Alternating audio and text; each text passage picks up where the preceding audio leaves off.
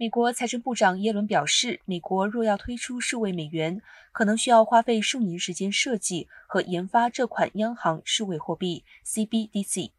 这是美国总统拜登针对加密货币行政命令的一环。相关部门正在研发发行 CBDC 的可能性，以及跟进 Fed 所做的努力。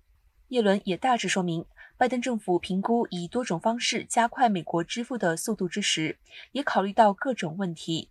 耶伦表示，美国需要让支付系统变得更实惠、更快速以及更方便使用。